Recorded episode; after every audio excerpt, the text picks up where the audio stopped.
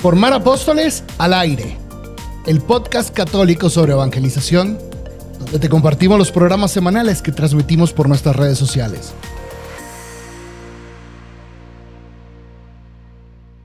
Vamos a dar una breve introducción.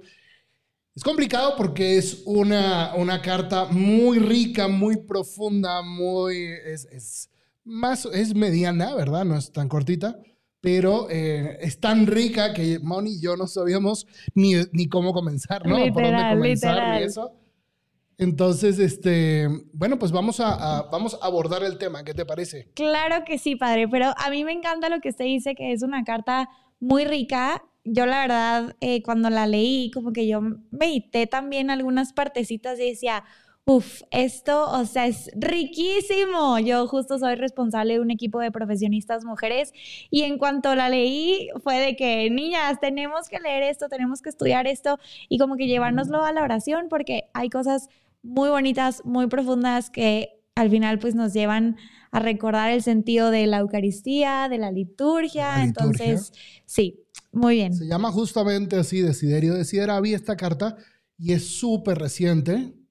Es de- Del 29 de junio. del día de San Pedro y San Pablo. Así es, en la solemnidad. Junio, julio, agosto, pues hace casi dos meses. Ujú. y este es sobre justamente sobre la formación litúrgica del pueblo de Dios. Y Moni, ¿por qué Así se es. llama Desiderio Desideravi? Vamos a probar tu latín. Ah, esa es una gran pregunta, porque en. Lucas 22, ahorita les digo 22, 15, eh, dice, he deseado ardientemente, y aquí se los voy a leer para no inventarles, ¿verdad? Pero dice, he deseado ardientemente comer esta Pascua con ustedes antes de padecer. Entonces son los últimos momentos antes de que Jesucristo comience su pasión. Es la última cena. De hecho, esta carta de Siderio de Sierabi está muy bonita porque nos remonta otra vez y nos recuerda como que nos lleva ahí eh, al cenáculo donde están, que es en la última cena, Jesús con sus discípulos, donde se instituye la Eucaristía, donde se instituye el sacerdocio.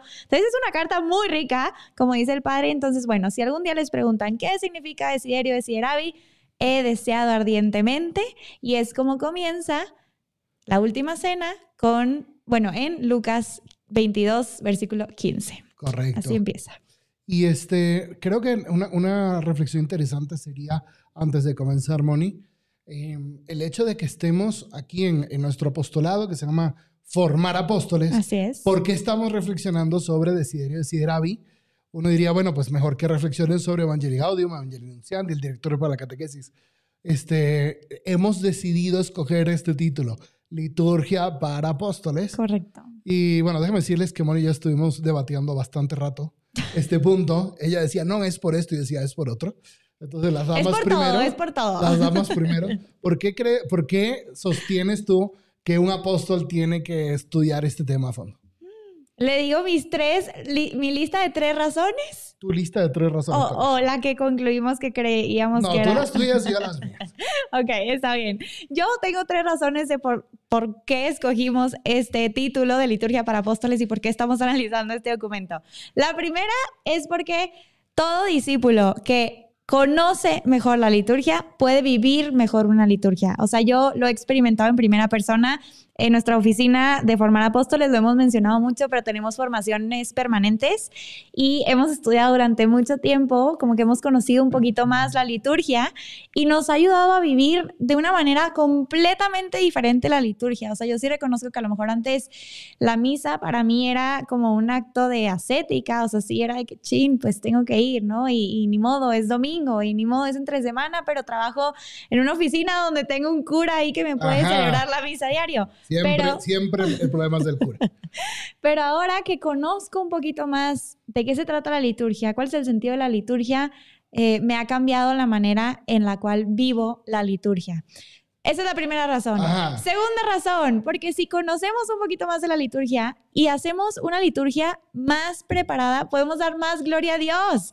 Y San Ignacio decía en sus ejercicios espirituales Esa que somos creados, me encanta porque a mí me cambió la vida, pero justo hemos sido creados para dar gloria a Dios, para alabarlo y por ende salvar nuestra alma, pero nuestro fin es dar gloria a Dios. Y si la liturgia es como el culto perfecto, la Eucaristía es el culto perfecto para Dios, pues qué mejor. Y por último, tercera razón, aquí la tengo anotada para que no se me olvide, eh, como que un apóstol siempre va al ritmo de la iglesia, nunca va antes, o sea, nunca va adelantado o nunca se queda atrás, sino que va al ritmo de la iglesia. Y también es importante conocer los documentos que va sacando el Papa, las cartas que va sacando, pues qué es lo que va diciendo, ¿no? Como que Nuestro jefe, ¿qué es lo que va diciendo? Claro, nuestro jefe. Entonces, esas son nuestras razones de por qué liturgia para apóstol. A ver, padre, ¿usted? La mía es muy sencilla y la saco de la misma carta. En la carta, en el número 5, ¿cómo es? En el número 37. Dice, una celebración que no evangeliza no es auténtica. Como no lo es un anuncio que nos lleva al encuentro con el resucitado en la celebración. Me gusta que haya como con doble movimiento. Entonces, si una celebración litúrgica, y claro, siempre suele ser la, Santa Misa, ¿verdad? La que, la que nos viene a la mente. Pero si la liturgia, em, entiéndase la adoración eucarística, las, las confesiones, la celebración de un matrimonio, eh, no sé, la liturgia de las horas, que también es liturgia. Si no evangeliza, no es auténtica. Es decir, si no forma discípulos misioneros, apóstoles. O sea, si, si de, de, esa celebración no sales a decírselo a otras personas, no es auténtico. De acuerdo con usted. Y luego al revés, si toda la acción misionera de la iglesia que es en los colegios, en las parroquias, en las universidades. Si, toda esa acción no lleva a la gente a encontrarse con, con Cristo en la Eucaristía, pues no es apostolado. O sea, si, realmente si no llega, son muy bonitas las clases de Biblia y yo soy un apasionado de Biblia, el primero ahí, forofo de la Biblia. Pero si todo lo que haces tú en, las obras de misericordia no te llevan a la Eucaristía, entonces está incompleto, ¿no? Está, no, es, no es auténtico un anuncio que nos lleva al encuentro con el resucitado. Y entonces, claro, luego, luego está esa frase que, a ti te llamó la atención en el número 5. Estamos ahorita simplemente en, la introducción. Dando contexto. Dando contexto, ¿no? Pero a Moni le llamó mucho la atención en el número 5, este, que dice, lo voy a poner aquí por si acaso. A ver, échale, este, Para que lo puedan leer también. Dice, no debemos, ¿dónde está? No debemos tener ni un momento de descanso. Esto es muy fuerte. Sí. No debemos tener ni un momento de descanso sabiendo que no todos han recibido aún la invitación a la cena de Pascua. Es decir, a encontrarse con Cristo en la Eucaristía. No debemos tener ni un momento de descanso, sabiendo que otros han olvidado o han perdido los, en los tortuosos caminos de los hombres esta invitación. ¿A ti por qué te mueve tanto esa frase, Moni? Pues padre, como que lo mencionamos mucho en formar apóstoles, creo, ¿no? Pero existe una urgencia por evangelizar y tenemos que llegar hasta los confines de la tierra y a veces se nos olvida o nos perdemos o justo como que no, no existe ese sentido de urgencia, o sea, se ha perdido ese sentido de urgencia también por todo el universalismo y que todo el mundo se salva y demás. No, a ver, la gente se está condenando. Entonces, urge que podamos ayudar a que todos sepan que están invitados a la cena, que están invitados a tener un encuentro con Jesucristo vivo, resucitado. No podemos, o sea, como dice aquí, no, no tenemos, no debemos tener ni un momento de descanso. O sea, es o todo o nada. Sí, y yo creo que eso es lo que mueve un apóstol, por eso es liturgia para apóstoles. Así es. Porque si, si el encuentro real con Jesucristo se hace en la liturgia, en los sacramentos, y el apóstol sabe que hay miles de personas que todavía no llegan a ese encuentro, entonces no podemos tener ni un momento de descanso. Así es. Qué tremendo. Pues padre, empecemos. ¿Qué le parece? Bueno, ¿cuáles son los objetivos de esta carta? Eso, sí. Está, está importante, esa es importante esa pregunta, porque la explicación de los objetivos no viene al inicio, ¿ok? Viene más adelante. Entonces, si tú estás, si, si estás aprovechando esta, eh, eh, esta, mm, si este video, este episodio para formarte, trata de ir tú ahora a, a, este número que te va a decir Money para poner ahí cuáles son los tres objetivos de la carta, que justamente son como que tres partes generales. La carta tiene ocho partes, ¿no? Pero como que está dividida en tres este, temas grandes, tres temas generales que, este, que ahora Moni les va a decir. Está aventando al agua, no importa. No importa, siempre. El padre aquí siempre me avienta. no, pero como decía el padre, el número del documento es el número 62 y dice lo siguiente. Aquí están los tres objetivos. Lo voy a leer y ahorita los vamos a volver a remarcar. Pero dice, quisiera que esta carta, uno, nos ayudara a reavivar el asombro por la belleza de la verdad de la celebración cristiana. Segundo objetivo, a recordar la necesidad de una auténtica formación litúrgica. Y tercer objetivo, reconocer la importancia de un arte de la celebración. Y efectivamente, vienen hasta el final. Yo creo que porque el Papa dijo, no, si se los pongo al principio, mm, se van a saltar todo o van a ir solo a la parte que quieran. Y por eso los puso hasta el final, para que, sí lleguen. Para que sí lleguen hasta el final. No, pero vean cómo estos tres objetivos son muy claros. O sea, primero, reavivar el asombro. Y ahorita vamos a hablar un poquito de qué se trata el asombro, porque no es asombrarnos, sorprendernos de que, ay, ¿qué es esto? Sino volver a maravillarnos del sacrificio y de lo que pasa en la liturgia.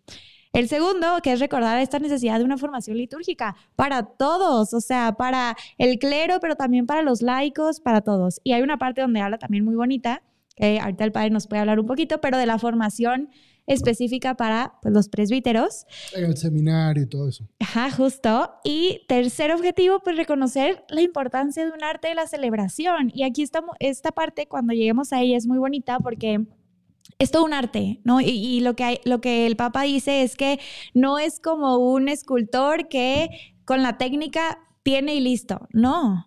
Un artista necesita la técnica y la inspiración. Entonces, o sea, se necesita de un poquito más de esfuerzo. Entonces está bellísima la carta, o sea, de verdad, léanla si no la han leído y pues espero que este también resumen o análisis que vamos a hacer, que vamos a compartir un poquito lo que nos llama la atención y un poco de nuestra experiencia, pues también les sirva para llevárselo a la oración. Y si van teniendo preguntas de liturgia, en lo que podamos responder, Moni se las sí. responde. Entonces, ¿por qué no vamos sabiendo las ocho partes? Las ocho partes, o sea, Realmente lo que, lo que sucede es que hay como subtítulos y son ocho subtítulos este, que se ven así como este.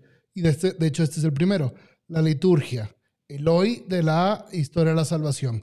Luego comentaremos de qué va cada uno, ¿no? Pero habla justamente cómo la liturgia actualiza la salvación a en este momento. ¿Cuál es el segundo, Moni? El segundo tema, o la segunda parte, digamos, se llama la liturgia, lugar del encuentro con Cristo. Justo. Entonces, eso también nos va a ayudar a nosotros apóstoles a recordar siempre que tenemos que llevar a la persona a su encuentro, con, Cristo. con Cristo. Y es que eso, es que volvemos al, al, inicio. Si nosotros no somos los primeros que estamos llevando a las personas a la liturgia en nuestro apostolado, ¿qué estamos haciendo? Así es. Así es. Luego, la tercera es la iglesia sacramento del cuerpo de Cristo. Es interesante que desde el inicio los padres de la iglesia han llamado la han llamado a ella misma sacramento. Tenemos los siete sacramentos, ¿verdad? Pero la iglesia misma es un sacramento porque reúne los puntos de la definición de un sacramento. A ver, padre, ¿cuál es la definición de un sacramento? hoy Moni le dice que la escribiera otra, todavía, otra vez hoy. Es que uno siempre tiene que tener aquí la definición, signo sensible, y eficaz de la gracia, instituidos por, Cristo, confiados a la iglesia que nos transmite la, vida, divina. Efectivamente. Sí, así Entonces, este, bueno, y luego podemos ver más qué, más es eso. Luego está el, cuarto, la cuarta parte, que es el, sentido, teológico de la liturgia. Teológico de la liturgia. Entonces, este, sí, como, ¿cuál es, cuál es todo el trasfondo teológico que podemos encontrar en la celebración? Que luego, con la formación, es como lo vas penetrando. Y Quinta parte. Quinto, redescubrir la belleza de la. De redescubrir cada día la, verdad. De la verdad. La belleza de la verdad de la, celebración, cristiana. Redescubrir cada día la belleza de la verdad de la celebración cristiana. La liturgia es bella. Es bella y tiene que ser bella. No, la belleza no es algo accesorio a la liturgia, es parte esencial para lograr ese asombro, ese estupor. Así es. Entonces, ¿cómo redescubro la belleza? ¿Qué necesito hacer? Esa belleza, ¿cómo me cura de las enfermedades del espíritu? Sexta parte. Sexta. Asombro, léelo tú. Asombro ante el misterio pascual, parte esencial de la acción litúrgica. Entonces vamos aquí a entender otra vez y recordar que el misterio pascual es el centro, lo esencial de la acción litúrgica. Es Sí. una parte cortita, tiene tres números nada más. Sí, hay, hay, hay, uh, partes que son más grandes y partes que son más cortas, pero bueno, poco a poco. Saludos, Jolly. Este, qué bueno, qué bueno verte por aquí. Bueno verte. saludos. Y este, hay, par- hay partes más largas y más cortas, pero bueno, no importa. Y el número 7 creo que es, eh, digo, todo lo anterior probablemente fue como que una, una Un introducción preámbulo. para llegar a la parte 7, que dice así, la necesidad de una seria y vital formación litúrgica. Ujú. Entonces, aquí da unos criterios y da uno- unos porqués. Si hoy no llegamos a esta parte porque es mucho, ¿ok? Este, Si no nos vamos rápido en lo anterior, padre, para llegar Sí, 7. ir rápido, no sé, es muy complicado aquí. Pero si no, eh, justamente eso, ¿no? El, cómo, cómo, cómo, cómo dar una formación litúrgica, cómo recibir la formación litúrgica y cómo poner esto como una prioridad en la formación de apóstoles, ¿no crees, Moni? Ay, sí, sí, es, es definitivamente una prioridad por las razones que ya dijimos, o sea, las mías, las del padre, las del papa, es una prioridad urgente. Octava parte, ¿Cuál es la octava parte? ¿Qué y esa es la última. Dice, es que esta es muy Ars larga. celebrandi. Estas sí son muchísimos números. Ars Ars celebrandi. Celebrandi, ¿qué significa? El arte de celebrar, que era lo que les decía ahorita un poquito, ¿no? Que ese es como el tercer objetivo del Papa, renovar este arte de celebrar, que va a estar interesante también. Sí. Muy bien. Bueno, entonces, si les parece, son como que las ocho partes. Vamos a empezar desde el inicio. Buenísimo. Vamos a ir comentando, analizando algunos textos, algunas frases. No es una lectura, entonces hay cosas que nos vamos a saltar. Pero bueno, para que al menos puedas escuchar esto. De hecho, luego me han dicho que hay algunos que escuchan esto cuando van en el coche, cuando están eh, entrenando. Ya pronto vamos a poner todas las grabaciones en Spotify para que lo puedan escuchar con más facilidad. Así es. Este, pero bueno, eh, esto para que te sirva como de que se te abra el apetito y entonces le entres duro a la carta. Sí, y también haría otra recomendación, padre, para aquellos que justo son líderes de grupos, eh, grupos eclesiales o de movimientos. También creo que el contenido que hemos estado dando y las entrevistas que hemos estado haciendo da para que se sienten una hora, una hora y media, corten todo nuestro rollo introductorio si quieren y como que vean en equipo la formación que estamos dando, las herramientas que usa otra gente y entre ustedes discutan y piensen y digan, oye, esto sí, esto no, ¿Qué, o sea, ¿qué, ¿qué podemos hacer? Creo que es una muy buena recomendación, síganla y una recomendación aprovechando, recuerden suscribirse a nuestro canal de YouTube y a nuestras redes sociales para que podamos llegar a mucha más gente y pues más evangelizadores se sigan formando. Pues empecemos, padre. Entonces, este mm, empieza en, en el número, número uno. Eh, habla del el, el- el momento en el que se publica esta carta. Esta carta se publica un año, más o menos un año después de la publicación de la carta Traditionis Custodes. En esa carta, el Papa eh, fue un mo- motu propio en el cual puso una normativa ulterior a todo este tema de eh, las misas tridentinas, el rito de la forma ordinaria, la forma extraordinaria. Hoy no nos vamos a meter en ese campo, ¿ok? Porque es un campo que todavía hay muchas personas que están sufriendo mucho. Hay, este, hay, hay que comprender los motivos eh, por los cuales se escribe ese tradiciones custodes, que no siempre, que no están todos aquí, tendríamos que leer esa carta, ¿verdad? Pero entonces basta con entender que en esa carta se dan unas indicaciones para la celebración de la misa en la forma, este, la misa tridentina, digamos, la de con el misal de San Pío V o en la reforma litúrgica que hizo este, Pablo VI, que se hizo en 1970. Este, pero dice más bien, dice el Papa, quiero que esta carta sea para impulsar mucho más la formación litúrgica de los fieles. Y entonces abre la primera parte, que es francamente hermosa porque es como si fuera una película en donde el actor principal de repente se duerme y aparece en otro lugar, aparece en el cenáculo.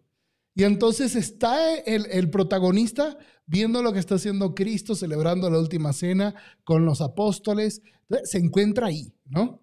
Este, es justo lo que pasa al inicio de la carta, cuando, cuando habla del hoy de la, de la salvación. Nos lleva al cenáculo, desde el inicio nos lleva al cenáculo. Y es interesante porque el Papa nos explica que toda la historia de la salvación, toda la historia de la salvación, es como una preparación para ese día. toda la historia de la humanidad desde su creación fue simplemente la preparación para llegar a ese momento. Es interesante porque si uno, si uno ve la historia de, la historia de la humanidad desde ese punto de vista, el otro día lo estábamos comentando con Moni, su novio, que se van a casar. Si ves toda la historia de la humanidad, sí, bueno, la mujer, la mujer fue pensada de Dios desde toda la eternidad porque algún día va a llegar María, que iba a ser la madre de su hijo. Entonces él pensó, ¿cómo puedo hacer yo a, esta, a este ser humano tan hermoso que me lleve en su, en su seno virginal nueve meses. Y entonces pensó a María y creó a la mujer. Como Dios piensa eh, el matrimonio entre su Hijo Jesucristo y la iglesia, dice, ¿qué, ¿qué voy a hacer en la tierra para que me entiendan? Ah, pues hago el matrimonio natural, el hombre y la mujer, Adán y Eva, porque algún día cuando mi hijo se entregue en la cruz por su iglesia, ellos lo van a captar lo van a captar este, viendo la realidad del matrimonio. Y por eso en Efesios 6, San Pablo eh, puede decir que es un misterio grande el matrimonio. Me refiero a Cristo con su iglesia. Y lo mismo hace aquí el Papa. Dice, toda la historia de la salvación fue un preludio para esta cena, en donde Cristo nos iba a dejar su cuerpo como la manera del encuentro este, más fuerte que puede tener un ser humano con Dios. Y justo usted lo mencionaba el otro día, padre, de esto del de el encuentro más fuerte que puede tener el ser humano con Dios, como verdaderamente la gloria de Dios, la Shejinah, está ahí en cada Eucaristía, o sea, en cada Santa Misa, ahí está Dios con toda su gloria y verdaderamente es un, es un encuentro muy personal, magnífico, maravilloso, o sea, supera yo creo que las justo las realidades del ser humano. Eh, y hay otra frase aquí mismo hablando de, del hoy, de la historia de la salvación, que a mí me llama la atención, que es el numerito 3, donde dice, Pedro y Juan habían sido enviados a preparar lo necesario para poder comer la Pascua. Me encanta, me encanta, me encanta esa parte donde Jesucristo mismo los manda a preparar el lugar. O sea, como que esto me deja a mí dos lecciones como apóstol. Primero, una liturgia bien preparada es, más digna, o sea, es, bueno, no sé si es más digna o no, no sé cuál sería la palabra, pero una liturgia mejor preparada se vive mejor y se tiene que tomar el tiempo para prepararse, o sea, escoger los cantos, eh, poner las lecturas que corresponden para ese día, em, incluso la iluminación del lugar, la ventilación, o sea, como que preparar el lugar donde va a venir Jesucristo, donde va a bajar la gloria de Dios otra vez ahí en el altar. Y por otro lado, también prepararse uno mismo. El Padre siempre nos dice en Formar Apóstoles que la Santa Misa comienza 10 minutos antes, porque uno puede ir, eh, lee las lecturas, de qué se va a tratar, empieza a entrar un poquito en contexto, pero también pedimos iluminación al Espíritu Santo para que podamos vivir la Santa Misa como tenemos que vivirla. Entonces, esa, esa parte a mí me encanta y gracias, Papa Francisco, por ponerla, porque es un recordatorio de que tenemos que preparar la liturgia y tenemos que prepararnos para vivir de una manera, pues de una mejor manera la liturgia. ¿Por qué no cuentas un poquito, Moni, en qué consiste esa preparación o cómo, cómo te ha ayudado a ti a vivir mejor la misa desde que has entendido cómo, cómo prepararla? Porque todos los jóvenes con los que yo trabajo, a mí me encanta explicarles no solamente los, las partes de la misa, sino también cada uno de los elementos que utiliza el sacerdote, cómo se disponen, y por ejemplo, el hecho, a mí me da mucha alegría que estos jóvenes ya manejan el misal, ponen las plegarias eucarísticas, este, escogen los prefacios que vamos a utilizar. Este, ¿cómo, ¿Cómo tú vives esto, Moni? Pues, a ver, tú personalmente. A ver, eh, justo creo que desde que aprendimos un poquito más sobre la liturgia, eh, digo, sí, me ayuda a vivirla mejor, pero una liturgia bien preparada, o sea, lo que nosotros hacemos o mi experiencia sería, desde que tú acomodas todos los ornamentos, o sea, pones el cáliz, pones el purificador, estás poniendo la patena, estás poniendo la hostia que sabes que va a ser consagrada en unos momentos, después pones la palia, el, el corporal, o sea, como que todo pensado para decir, es un culto que le vamos a dar a Dios y no sé, a mí por ejemplo me gusta pensar mucho que el corporal justo como que siempre lo trato de mover con mucho cuidado porque puede ser que Jesucristo esté ahí en una pequeña partícula, entonces como que moverlo con mucho cuidado, ¿no? Eh, encender las velas, por ejemplo, yo pensaba que las velas significaban otra cosa, pero el padre me corrigió ya. Eh, y, y, es un significado muy bonito, o sea, cuando la Pascua en el Antiguo Testamento o sea, el paso del Señor iba a ser desde que se escondía el sol, o sea, empezaba la noche, hasta que amanecía el sol. Entonces, las velas como que representan ese, ese momento de tiempo entre que se escondía el sol y volvía a salir el sol. La noche de Pascua, justo la, la noche de Pascua. Durante esa noche de Pascua iba a suceder el sacrificio. Entonces, cada vez que prendo las velas, pensar que ahí va a suceder otra vez el sacrificio es como que eso, o sea, me ayuda, me ayuda a vivir más consciente lo que sucede en la Santa Misa. E incluso lo que dice el padre de la, de la, eh, del misal, nosotros el padre nos ha enseñado cómo acomodar un misal y uno pensaría que es muy complicado, pero la verdad es que es bastante fácil e incluso existen unos libritos que vienen ahí que si las lecturas y el prefacio y qué plegaria eucarística te recomiendan y demás. no, pero verdaderamente es muy bonito decir, bueno, si hoy no hay una misa votiva y puedo escoger yo alguna misa por alguna intención especial, qué bonito. También nosotros los laicos poder escoger por qué vamos a celebrar las misas, porque nosotros también estamos ahí celebrando la liturgia, entonces es muy bonito. Y la oración colecta, lo que alguna vez el padre me dijo es, la oración colecta es lo que te da como que el, el feeling o, el, contexto de que va a tratar la misa. Entonces, toda esa celebración. Poner especial atención en la, en la oración colecta. Bueno, para que ustedes vean cómo esta joven apóstol, ¿verdad? Nutre, tú, tú podrías decir que tu vida espiritual, a, partir de que entiendes mejor, se nutre de la liturgia. Muchísimo. Le voy a decir por qué. Porque la liturgia se vuelve o se volvió en mi vida verdaderamente una oración. O sea, como lo decía hace ratito, antes era chance un esfuerzo ascético, o era una obligación, o era algo que tenía que cumplir pero ahora es una oración que elevo a Dios Padre acompañado de el cuerpo, o sea, toda la iglesia y, pues también con el sacerdote. Entonces, sí, definitivamente, Padre. Y el otro día justo alguien del equipo nos decía que gracias a que tuvimos por ahí una sesión eh, de liturgia, pudo acolitar en la misa de un primo y fue muy bonito el momento especial de fallecimiento. Entonces también como que creo que nos involucra un poquito más y, y, nos hace entender eso, o sea, que la liturgia no es solamente para los sacerdotes, es para todos, o sea, justo padre, el padre hoy me explicaba porque dije, ay, ¿y qué significa liturgia? Y, y es eso, o sea, es la obra del pueblo elevada o en culto a, a Dios. Entonces, todos somos parte de la liturgia, no es nada más para los sacerdotes o las monjitas o los diáconos o el, el, del Ministerio de las Lecturas o el... No, es para todos. Y una cosa muy bonita cuando tú llegas a entender de esa manera, Moni, la liturgia, creo yo, es que em, en, esa última cena ninguno de los que estaba ahí se había ganado el puesto mm, de estar ahí. Sí. O sea, fue totalmente gratuito fue una, una, llamada de Dios inmerecida. Literal. Ninguno de esos, ni siquiera se esperaba lo que iba a suceder ahí, que la víctima iba a ser el mismo celebrante, mm. ¿no? Que esa era la gran novedad de la Pascua que estaba celebrando Jesús, que él iba a ser la víctima que se estaba ofreciendo al Padre en ese momento para, por la salvación de toda la humanidad. Así como fue un cordero, o como es un cordero, ¿no? En la, en la Pascua. Entonces, este, ese, ese no me lo merezco, creo que es un punto esencial de asombro que siempre nos tiene que acompañar.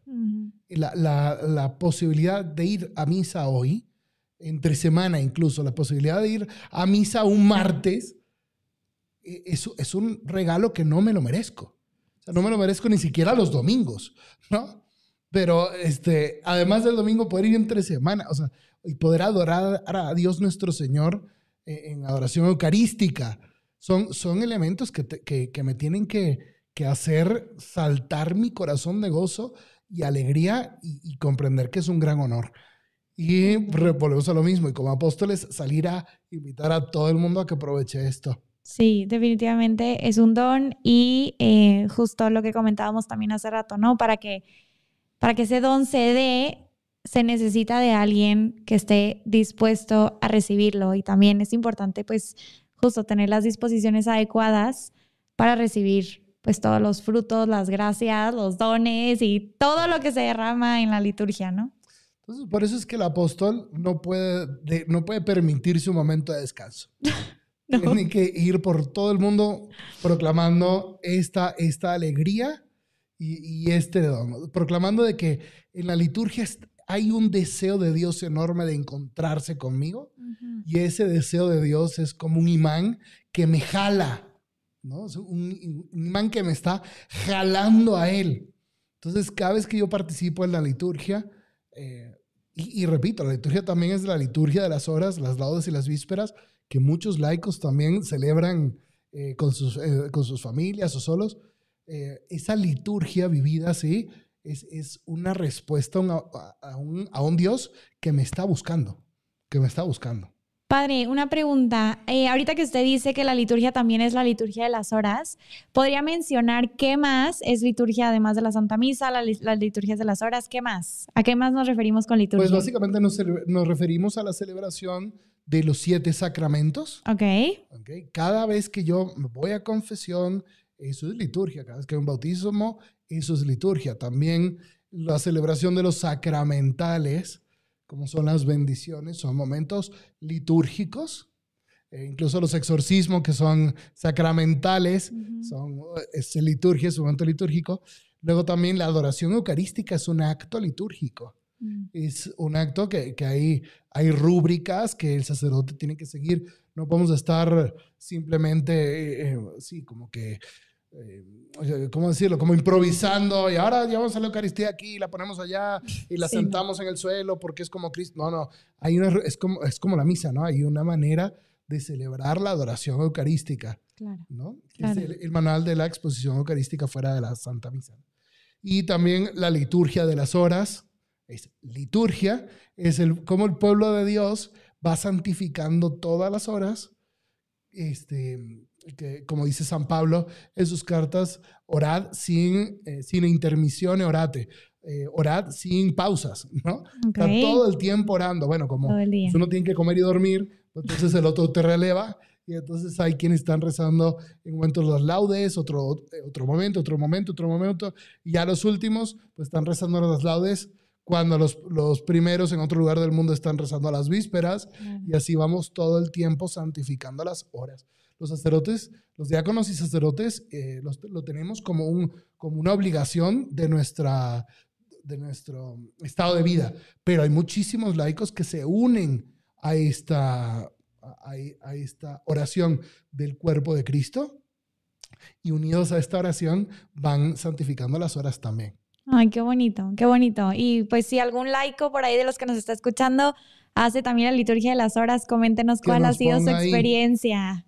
Inés nos pone que es maravilloso que todo un Dios quiera convivir y compartir con su criatura, que se abaje a nuestro nivel para estar con nosotros. Es que Inés, si no existe este asombro, eh, pues la misa, la, misa la vamos a vivir como, como una obligación, un rito más, pero no como el, como el encuentro.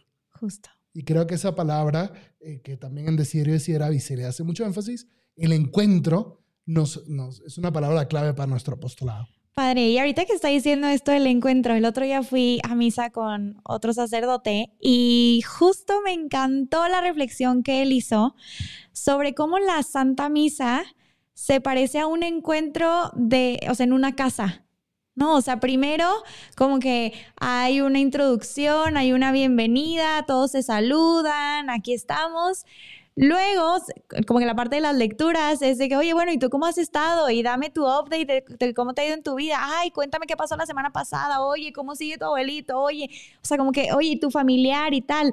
Empiezan las lecturas, ¿no? Ahí Antiguo y Nuevo Testamento. Luego, como que ya sale alguien y dice, oigan, ya está la cena servida, vamos a cenar. Entonces pasamos a la cena, pero todo lo que pasó antes fue muy importante, pero también es, o sea, como que lo, lo, principal y el centro es la cena, ¿no? Como que tú invitas a las personas a cenar, entonces ya está ahora sí la cena lista, entonces ya ahora sí están sentados alrededor de la mesa, todos juntos, no sé, celebrando un cumpleaños o un aniversario matrimonial o lo que sea. Y como que dije, qué bonito ver también que la misa es así, es como, como ir a una cena, lo que aquí decía este famoso número 5, ¿no? Somos invitados a esta cena eh, y es la cena con mayúsculas.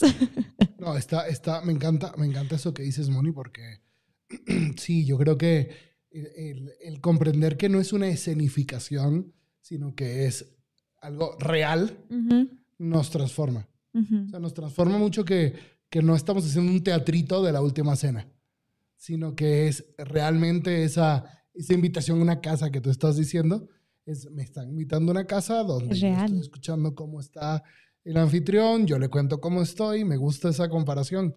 Este no la había usado yo, pero sí. Este, Ahora la va a usar el padre en sus familias. Obviamente, obviamente la voy a utilizar.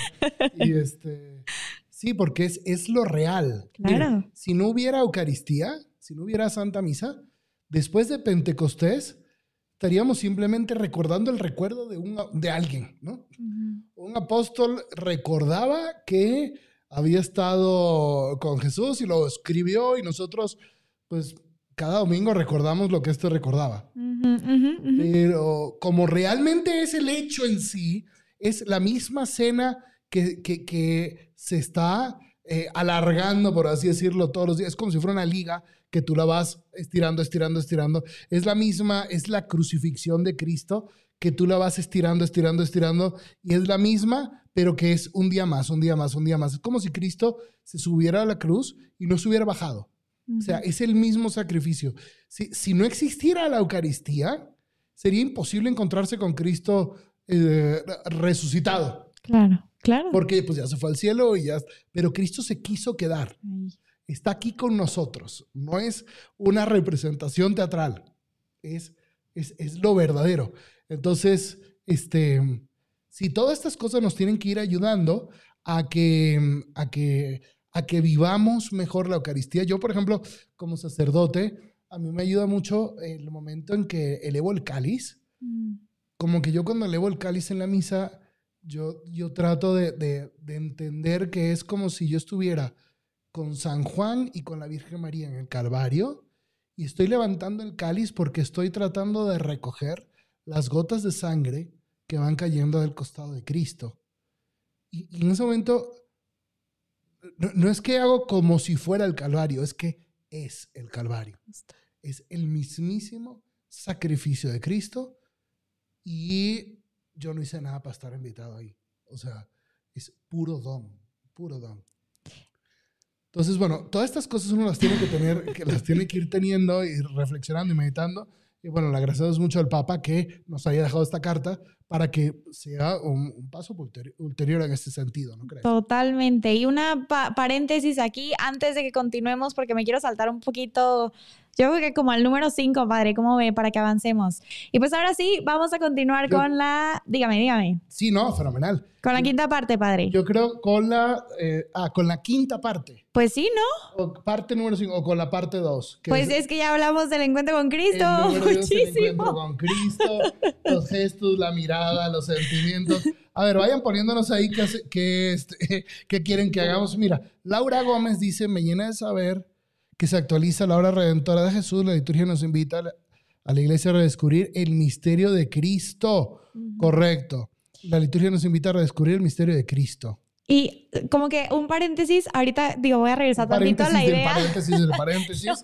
Muy bien. Voy a regresar tantito a la idea que usted decía ahorita de que estamos en el Calvario otra vez.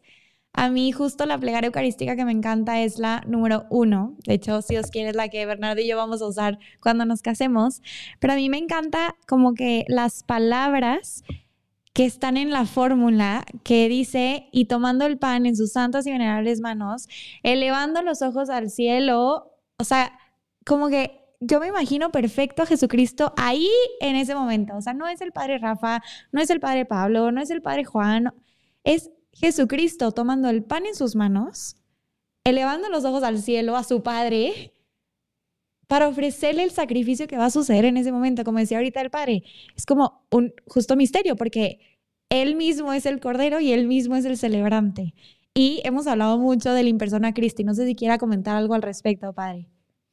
Pues yo creo que simplemente eso estaba interesante porque estamos hablando, cuando estamos hablando de que los esposos son los ministros del sacramento. Entonces, si celebran o no celebran in persona Christi. Entonces, es una, una, cuestión teológica interesante.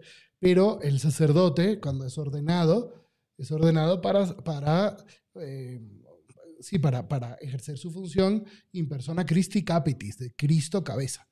Y entonces, este, no es que el sacerdote esté representando a Cristo, sino que en ese momento es Cristo que le entrega su sacerdocio al sacerdote y en el único sacerdocio que es el de Cristo, el sacerdote celebra los sacramentos todos, ¿no? Eh, por eso es que cuando es bonito, porque cuando hay una concelebración de sacerdotes, se, podría decir incluso que no somos cuatro sacerdotes, ocho sacerdotes, cien sacerdotes. Yo celebré una vez la misa en el Vaticano con el Papa Benedicto y éramos 15 mil sacerdotes porque era, eh, era el año del sacerdocio. Entonces, era pocos meses después de mi ordenación, me tocó esa experiencia. Yo estaba por allá, por el obelisco de la Plaza San Pedro. Sí, dije, tomen, toma y come todos del mi cuerpo. Este, desde allá lejitos. Pero no, no eran 15 mil sacerdotes, era Cristo sacerdote. Wow. Celebrando la, el único sacrificio eucarístico en todos sus sacerdotes. Eso es lo que significa in persona Christi. Y es interesante porque yendo, este al número 21, ya que Moni me quiere cortar y quiere pasar al, apartado quinto, este, el número 21 dice efectivamente que la liturgia es el sacerdocio de Cristo entregado a nosotros. todos estamos celebrando la liturgia, también los laicos en su sacerdocio común, están, están por el sacerdocio que han recibido en su bautismo y eso es algo bonito, ¿verdad, Mónica? Ustedes, eh, este, que yo he tratado de que, de que ustedes puedan eh, participar más en la misa de acuerdo a su sacerdocio común de los fieles. Eh, por eso es que la iglesia instituye los ministerios del lectorado, del acolitado, del catequista. de los catequistas, este, porque entonces cada uno hace una función. Los que cantan, los que dicen las municiones, los que reciben a las personas en la entrada, los que pasan las ofrendas, los acólitos, cada el que lleva el incienso. Bueno, todo eso es la participación en el sacerdocio de Cristo. Entonces los bautizados tienen su lugar, el diácono tiene su lugar, el sacerdote tiene su lugar, cada uno, el obispo tiene su lugar, obviamente. Claro. Y este, pero eso es, es una belleza porque es el cuerpo de Cristo que tiene cabeza, brazos, pies, manos, ojos, cada uno en su lugar, ¿no? Pero qué hermoso cuando hay unos laicos que saben celebrar lo que la parte que les corresponde en la misa, porque entonces es más plena, ¿no? ¿Cómo lo vives tú eh, en ese sentido? Sí, es más plena. Me gusta esa palabra que, que usted está poniendo, porque sí se, como que sí se diferencia una misa que se vive en plenitud a una misa que, eh, como que llegaste rápido y eso, a lo mejor nadie te recibió o rápido te sentaste ni escuchaste las lecturas. Totalmente creo que se vive una experiencia muy, muy, muy diferente y es muy bonito que, como dice el padre, ejerciendo nuestro sacerdocio bautismal, también podamos celebrar pues ahí la, la liturgia. Entonces sí, me encanta. Yo quiero decir aquí de otro numerito que viene en justo la quinta parte, pero un poquito más adelante, que dice 23, número 23, ¿no? Como que el Papa dice, hay que ser claros, porque también ha habido muchos descuidos de la liturgia, pero aquí nos invita a cuidar todos los aspectos de la celebración, el espacio, el tiempo, los gestos, las palabras, los objetos, las vestiduras, los cantos, la música, o sea, que el espacio sea un espacio limpio, que sea digno, eh, que sea una hora decente, no cuando la gente se está durmiendo. Por ejemplo, a nosotros nos ha pasado, ¿no? Que hay veces que vamos a tener unos días súper pesados y decimos como, ay, no, sí, celebramos la misa a las 8. Y lo decimos, no, vamos a estar tan cansados que ni vamos a vivir con plenitud esa Santa Misa. Entonces, mejor la celebramos en la mañana y así estamos y al 100 para celebrarla como se debe.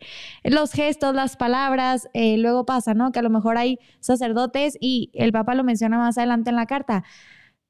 La, Santa Misa no depende 100% del presbítero, pero sí hay, hay eh, párrocos o sacerdotes que cuando están dando su misa, a lo mejor pues todo es súper monótono o celebran la misa súper rápida. Entonces, espérame, espérame. O sea, hay que como que también ahí meterle sus tonos en donde tenga que haber, cuidar las palabras, que sean las palabras que se tienen que decir, todo, todo, todo. Y dice que también hay que observar todas las rúbricas, eh, pues con mucho cuidado, para que la misa se viva de una manera plena. Sí, qué importante es también eso, que también los laicos conozcan las rúbricas no porque están escondidas y, nadie te las quiere dar, sino porque este, eh, están ahí y probablemente nunca te has tomado el tiempo de buscar cuáles son las rúbricas y cuáles son las rúbricas que son. Rúbricas son las letritas rojas que vienen en los misales, en, todos los, los, instructivos, los manuales de liturgia, y ahí te van diciendo qué hacer y cómo hacerlo para qué para que todos estemos celebrando la misma liturgia de la iglesia. ¿okay? Nosotros no somos dueños de la liturgia, no nos la estamos inventando. Somos solo administradores de la liturgia. Entonces tenemos que aprender a celebrarla según la tradición de la iglesia. Cada aspecto, cada gesto tiene un significado, muchos de ellos desde el Antiguo Testamento, desde el Éxodo, cuando Dios eh, pide a, que, le, pide a Moisés eh, fabricar el tabernáculo en el templo y empezar todo el culto del pueblo, un pueblo sacerdotal, eh, ahí con el arca de la alianza. Muchas cosas que celebramos hoy vienen desde ese momento. Entonces es nuestra familia que ha ido cuidando esto y se ha ido, esa es la tradición, el paso de todos estos significados y símbolos a través de la historia para que yo pueda gozarlos hoy y pueda celebrar la liturgia como a Dios le gusta la liturgia como Dios dijo que a Él le gusta. Entonces, eh, por eso es que la liturgia no es, eh, las rúbricas, estas letras rojas, no son una cadena, no son una cárcel, sino es lo que me garantiza a mí el poder unirme con los primeros cristianos, el poder unirme con el sentir de la iglesia y estar haciendo todos juntos, pues una misma, pues una misma obra que, que, a Dios, que Dios le gusta, la misma obra que a Dios le ama. Y padre, quiero rescatar lo que usted menciona del misal. Creo, a ver qué opina usted, pero creo que sería un, un buen inicio. O sea, si, si eres un laico que todavía no estás muy empapado de la liturgia y a lo mejor nunca te has puesto, nadie te ha explicado eh, las partes de la misa, cómo se pone una misa, cómo se puede acolitar y demás, creo que si te compras un misalito y vas viendo poco a poco ahí, pues, qué onda con las oraciones colectas, qué prefacio propone, no sé si ven un poco de eso. Probablemente sea un buen inicio, ¿no cree, padre? Sí, es, es, es yo creo que es algo muy necesario, que, que todos tengan su, su, misalito, Y este, o al menos que vayan con el padre y le digan, padre, ¿me puede enseñar cómo es el misal? Que usted usa el leccionario, los libros litúrgicos. Eh, porque eso es patrimonio de toda la iglesia. Es patrimonio de toda la iglesia. Yo les recomiendo, y ahorita se los busco aquí en internet para ponérselo, y les recomiendo que busquen el, ¿cómo es que se llama? La ordenación, ordenación general. Instructivo, instructivo general. romano. Es que le llaman instructivo, ah, ordenación. Instrucción general. Instrucción general del misal romano. No sé si ustedes conocen, ándale, mira, aquí está. Muéstralo, muéstralo. No sé si ustedes lo conocen, pero porque cuando uno dice, bueno, ¿existe un instructivo o no, no existe un instructivo? Sí, sí existe un instructivo de la misa. Y ese es. ¿Y dónde se encuentra? Pues se encuentra justo al inicio del misal. Vamos a ver dónde está. Y en internet. Y, bueno, y en internet, aquí lo tenemos. Instrucción general del misal romano, importancia y dignidad. Nada más acerca- que no se está proyectando, padre. Ah, vamos a ponerlo aquí. Eh, aquí. Ándele, perfecto. Listo. Entonces, este, importancia y dignidad de la celebración eucarística, acerca de la estructura de la misa, la estructura general de la misa, diversos elementos de la misa, eh, las lecturas cómo deben ser, las oraciones, y luego cada una de las partes de la misa, Ajá. los ritos inici- eh, iniciales, la entrada, el saludo al altar, acto penitencial, Señor, la liturgia de la palabra, el silencio. Bueno, este documentito viene al inicio de la, eh, al inicio del, eh, del misal, Sí. pero también lo puedes encontrar aquí en internet. ¿no? Perfecto. Oficios y ministerios, ¿qué tiene que hacer el acólito, el lector, los demás ministerios? Luego, misa con el pueblo, misa sin diácono, misa con diácono, mise- ministerios del lector, eh, la misa concelebrada. Ven, todas las plegarias eucarísticas es una belleza usar todas, este, no solamente la dos, que es la que la más rápida, ¿no? Padre, celebre con la dos, que es más rápida. Bueno, simplemente quería mostrarles esto para que ustedes vean que existe y que una buena manera de formarnos en este sentir litúrgico, o lo que decía Moni ahorita, el ars celebrandi, ¿no? el arte de la celebración, una buena manera es poder tomar el, el, este, la, la instrucción general del misal romano, o el instructivo general, o la ordenación general del misal romano. Tiene muchos nombres, ¿verdad? Claro. Este, los amigos los, los, los amigos lo conocen con su, por apodos. Entonces, tómenlos y vayan leyéndolos parte por parte y eso les va a ir ayudando a gozar más la celebración eucarística. Perfecto, padre. Pues vámonos a la parte 6. Vamos a la parte 6. Asombro al- ante el misterio pascual, parte esencial de la acción litúrgica. Aquí yo como que esta parte me encantó porque, a ver, es cierto, no podemos perder el asombro, no podemos dejar de maravillarnos de lo que sucede en cada una de las Eucaristías, en, en la liturgia, o sea, en cada uno de los sacramentos. Y me encanta como que esta frase de no podemos acostumbrarnos. No podemos acostumbrarnos. El otro día el padre me decía, estábamos tratando de acordarnos de una parte de la misa y como que no nos acordábamos y me decía, es que me gusta no aprendérmelo, porque así cada vez, ajá, de memoria, porque así cada vez que lo vuelvo a leer, lo leo con plena conciencia. O sea, tendríamos que de, de verdad admirarnos, maravillarnos cada vez que llegamos a misa y volvemos a vivir. No importa si ya te sabes el Evangelio, no importa si ya te sabes la primera lectura o es el salmo de El Señor es mi pastor, nada me faltará. Maravíllate. O sea, ¿qué es lo que te está diciendo Dios hoy? Es un don, es un regalo. O sea, yo, de verdad, ya no sé, ya no tengo remedio, pero de cada misa salgo llorando. Siempre. Porque mm, creo que me dejo asombrar por Dios y por, por el, lo grande que está sucediendo, lo maravilloso, lo inexplicable que está sucediendo. Porque es eso, es inexplicable. O sea, uno no puede explicar qué es lo que está pasando ahí, pero crees. Crees y ves y experimentas que la gloria de Dios está ahí presente, que Jesucristo resucita- resucitado está ahí y qué bonito vivirlo pues con una comunidad. Entonces, eh, no se dejen de asombrar nunca de la liturgia. Por el milagro tan grande, ¿no? Porque ese, esa, esa, es- esa belleza también en, en la, en la Eucaristía te lleva a experimentar el estupor y ese Eso. estupor es justamente lo que los profetas experimentaron. El profeta Elías cuando eh, ese viento suave eh, pasó afuera de la cueva y ahí estaba Dios, ¿no? Cuando Moisés eh, pudo ver a Dios o le pudo ver solo la espalda, ¿no? Este, era un estupor de sentir a Dios ahí presente. Bueno, si yo entiendo lo que está pasando en la Eucaristía, es exactamente lo mismo.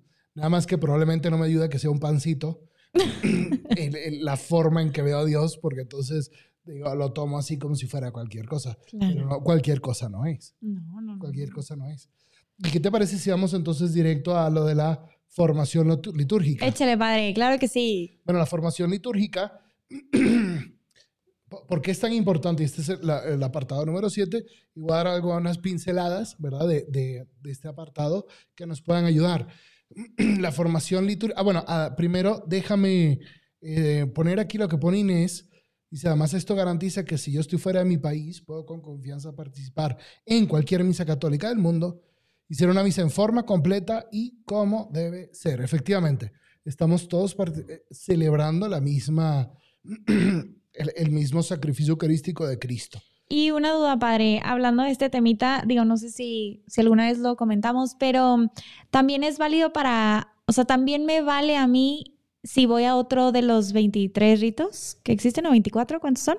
Sí, como 24. 24. ritos, los ritos orientales, pero católicos. Sí, claro que sí. Me vale, igual. O sea, uno, uno tendría que buscar, ¿verdad? El, participar en la Santa Misa en su propio rito. Pero si estás eh, tú en algún lugar donde no sea posible, entonces, pues, este, sí, efectivamente, no hay ningún problema de poder, de que puedas ir a este a otro de los ritos. A, otro de los ritos con tal de que sea católico. Justo, justo, justo, justo. Sí. perfecto, muy bien. Entonces, ahora sí, la formación. Entonces, la formación litúrgica, bueno, la formación litúrgica, eh, hay, una, hay, una, hay una realidad aquí que tenemos que tomar en cuenta y en el documento la puedes encontrar mucho mejor explicada. Eh, hemos perdido la capacidad de comprender los símbolos de nuestra familia. ¿Ok? Siempre en cada familia hay como que el chiste local y está la tradición de lo que siempre hemos hecho así. Y entonces, exacto, ¿no? Que nos vemos y ya sabemos que están pensando todos. tristemente, como se ha roto la transmisión de la fe en la familia cristiana, entonces ya no somos capaces de comprender la, qué, significa el fuego, el agua, eh, la campana, el incienso, el arrodillarse, levantarse como que son gestos de una cultura eh, anticuada que no, pues, pues, que no, no, no, compaginan con la mía. Y si además a eso le metemos ahora en la posmodernidad, eh, que es un tiempo sin valores, sin sentido de, de, pertenencia, con mucho individualismo, sin referencias externas a tu mundo, a lo que tú eres y ya está. Entonces, el hombre y la mujer contemporáneos no son capaces de leer la liturgia, de interpretar los símbolos, de entender, mira, esto es una eh, inclinación de cabeza, ¿no? El padre está haciendo una inclinación profunda. Este, ahora sale el incienso. Y fíjate, aquí están echando dos veces el incienso, pero aquí lo echaron tres. Entonces, como, como no, no hemos sido capacitados en todo eso, símbolo, eh, en toda esa simbología de nuestra familia, es un idioma que yo no sé hablar. Es un lenguaje desconocido para mí. Entonces, claro, me llevan a mí a, participar en la misa el domingo en algo que yo no entiendo. Bueno, pues entonces... Entonces, de nada sirve ni la reforma litúrgica de, de San Pío este, quinto, De, Pablo VI, de Juan XXIII, de Juan Pablo II, del Papa Francisco. De nada sirve ninguna reforma litúrgica si no lo explicamos. Entonces, la liturgia no va a ser alimento para los apóstoles si entonces nosotros no entendemos como apóstoles lo que está sucediendo. Y una cosa interesante es que realmente no hay No hay, no hay incógnitas así de por qué se hace esto, pues nadie sabe. No, todo, todo tiene un porqué. Y tú puedes ir a, internet y buscarlo, o ahí en, el documento que pusimos, la instrucción general del misal romano. Tú vas ahí y lo encuentras, ¿no? Eso forma parte de la formación. La formación eh, litúrgica del pueblo de Dios, no solo de los sacerdotes, ni de los seminaristas, ni de los que están aquí de la vela perpetua, así como Moni. No, la celebración de la, formación de todo el mundo tiene que ser una prioridad, porque si no, estamos celebrando un rito que no conecta con nadie, con nadie, y entonces, pues, pues, no, pues no me alimenta, no, entiendo que, digo, siempre la Eucaristía va a ser el cuerpo, sangre, alma y divinidad de Cristo, pero no me alimenta todo lo demás que tenía que, ir, que, que ir, este, o sea, que estaba destinado para mi crecimiento espiritual. Es como la Biblia, ¿no? Si yo no entiendo la Biblia, si no entiendo los testamentos, si no comprendo la historia de la salvación, si no sé quién era Abraham, Moisés, Isaac, Jacob, si no sé qué es, un, qué es tesalonicense, pues, me podrán estar hablando en chino y entonces... ¿verdad? Pero bien que entiendo Game of Thrones, que entiendo... Ah, este, Bad Bunny, Bad Bunny. Bad Bunny, ¿verdad? Pero bien que entiendo otras cosas pero esto que es, que es lo de mi mi identidad cultural, espiritual, mi judeocristianismo, no, lo entiendo. Entonces la Biblia, pues es un libro que, que la verdad no quiero leer. Claro.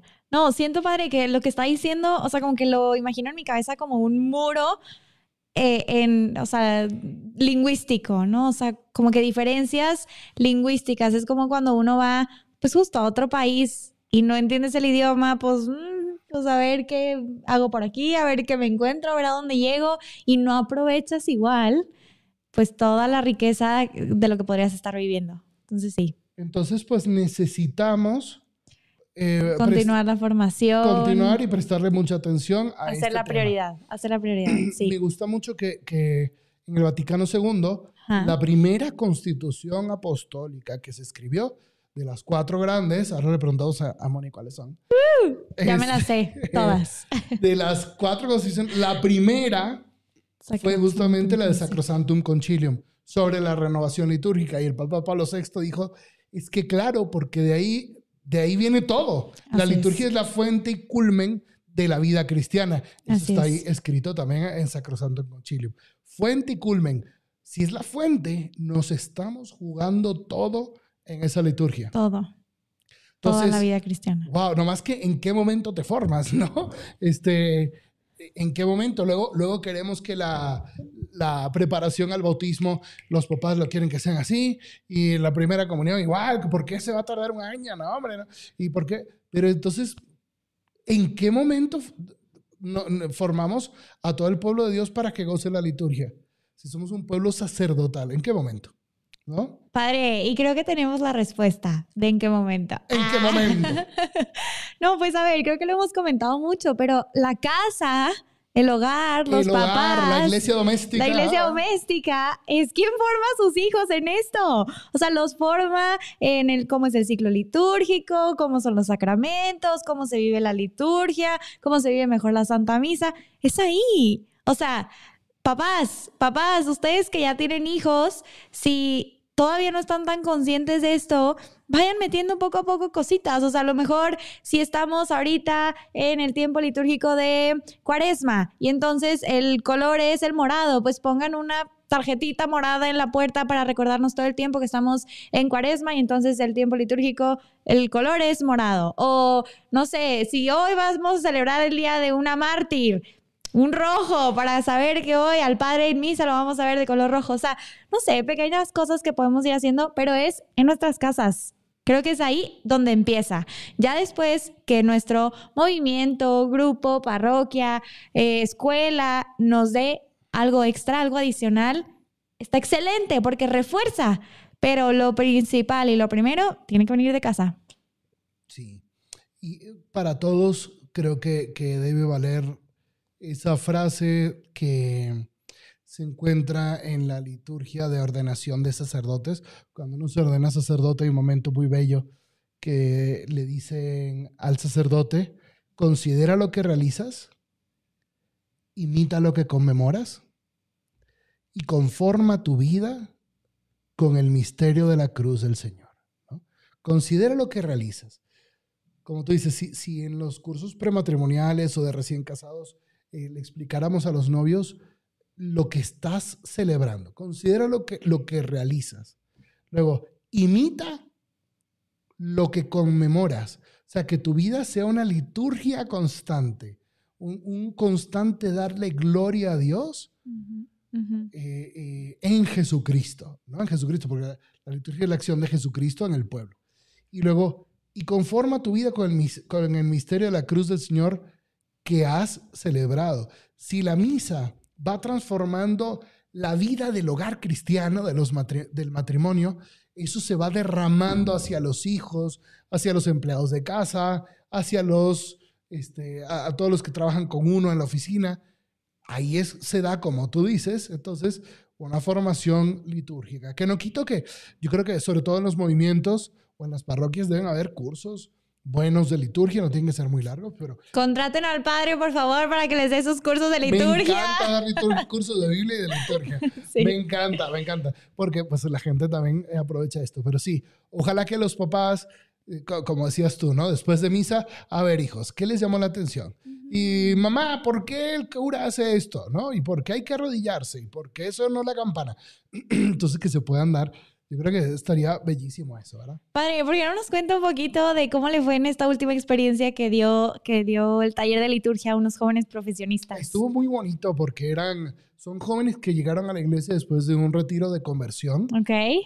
Y entonces, pues obviamente que han ido a, misa alguna vez en su vida, pero no tienen, eh, o sea, no, no son unos expertos celebradores de la Eucaristía junto Ujú. con su párroco, sino que, Ujú. y muchos de ellos no iban a misa en años. Entonces, traté de empezar a explicarles la misa desde, sí, el significado del éxodo, y luego del Cordero del Éxodo, y luego el Cordero de San Juan. eh, Aquí el Cordero de Dios quita el pecado del mundo, y luego el Apocalipsis, y fuimos parte con parte. Luego ellos pudieron tocar el alba del sacerdote, la casulla.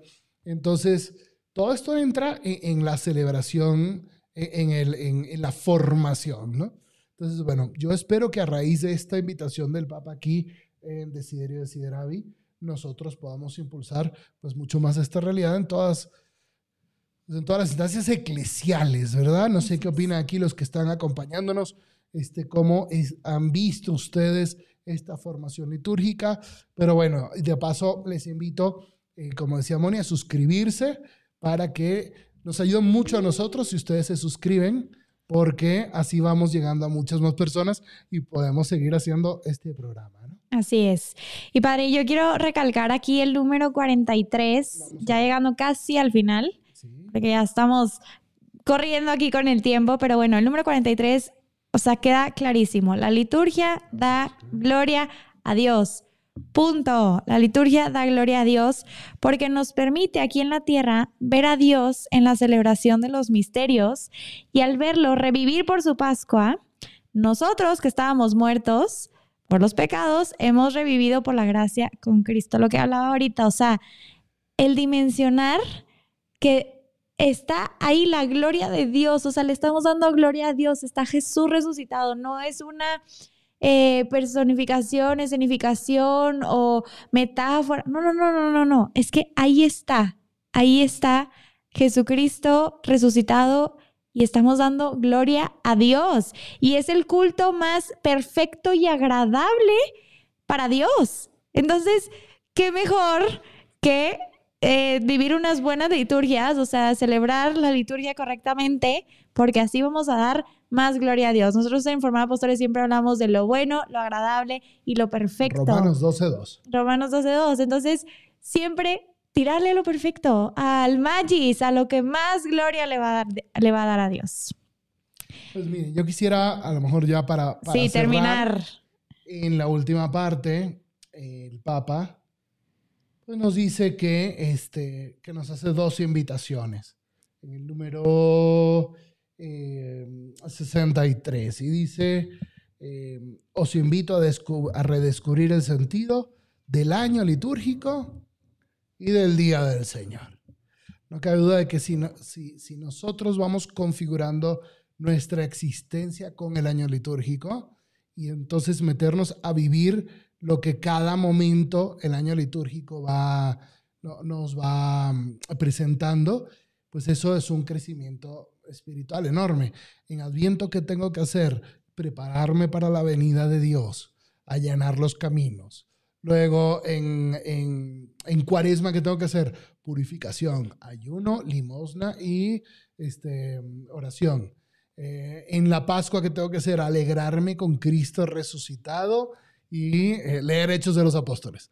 Este, en los tiempos ordinarios, ¿qué tengo que hacer? Ir caminando con Cristo, como Cristo, el misterio de Cristo que predicaba, que sanaba a los enfermos. O sea, mi vida se va transformando. Entonces el Papa dice, redescubramos el año litúrgico y el sentido del Día del Señor. Y yo creo, Moni, que esto también lo hemos platicado mucho. Después de la pandemia ha habido un golpe muy fuerte a la celebración eucarística. Aquellos que no participaban nunca, ahora participan menos. ¿Ok? Como que el que no iba nunca a misa dijo, pues yo eso no lo necesito.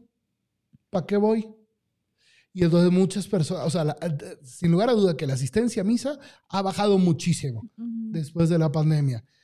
Apóstoles, tenemos que ser apóstoles de la liturgia. Tenemos que ser apóstoles de la Eucaristía, apóstoles de la confesión, apóstoles de los sacramentos.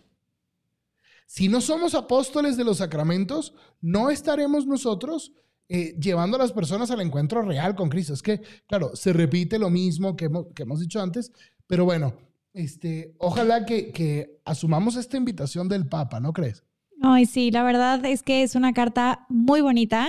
Creo que es muy atinada, es muy clara. No hay nada así que digas tú, ay, ¿qué quiso decir el Papa por aquí? No, no, es muy clara y creo que vale toda la pena leerla y estudiarla con sus grupos.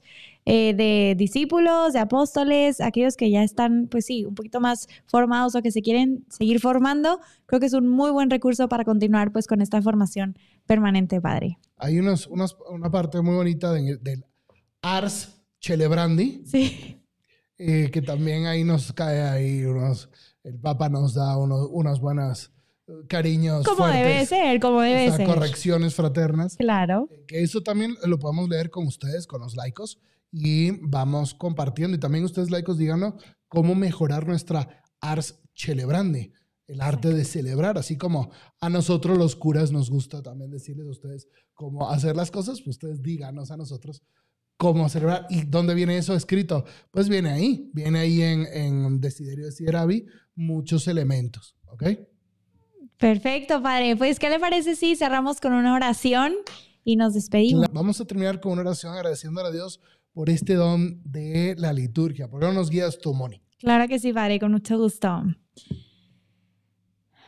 Dios Padre, quiero darte gracias porque tenemos el don de ser católicos, porque tú nos has enseñado cómo te gusta que te demos culto, cómo te gusta que te demos la mayor gloria. Te pido que ayudes a cada uno de los apóstoles que están viendo esta transmisión o que la verán más adelante, para que sean estos apóstoles que enseñen la liturgia, que vivan mejor la liturgia, que la conozcan más para conocerte más a ti y darte más gloria. Te pedimos también por todas aquellas personas que no han recibido una invitación a, tu cena o que se les ha olvidado o que se han perdido en el camino y no han llegado a cenar contigo.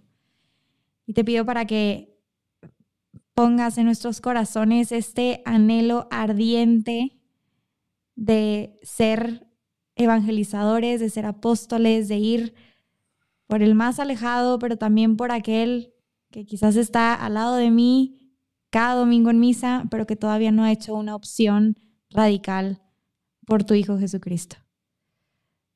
Te doy gracias, Padre, porque nos permites estar aquí cada martes, también aprendiendo de muchos hombres y mujeres que están haciendo este esfuerzo evangelizador.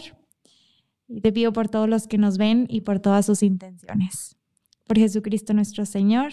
Amén. Amén. En nombre del Padre, el Hijo y el Espíritu Santo. Amén. Si te gustó este episodio, suscríbete, dale like y síguenos en nuestras redes sociales. Pero sobre todo, no te olvides de reenviárselo a otro apóstol que le pueda ayudar en su formación. Dios te bendiga.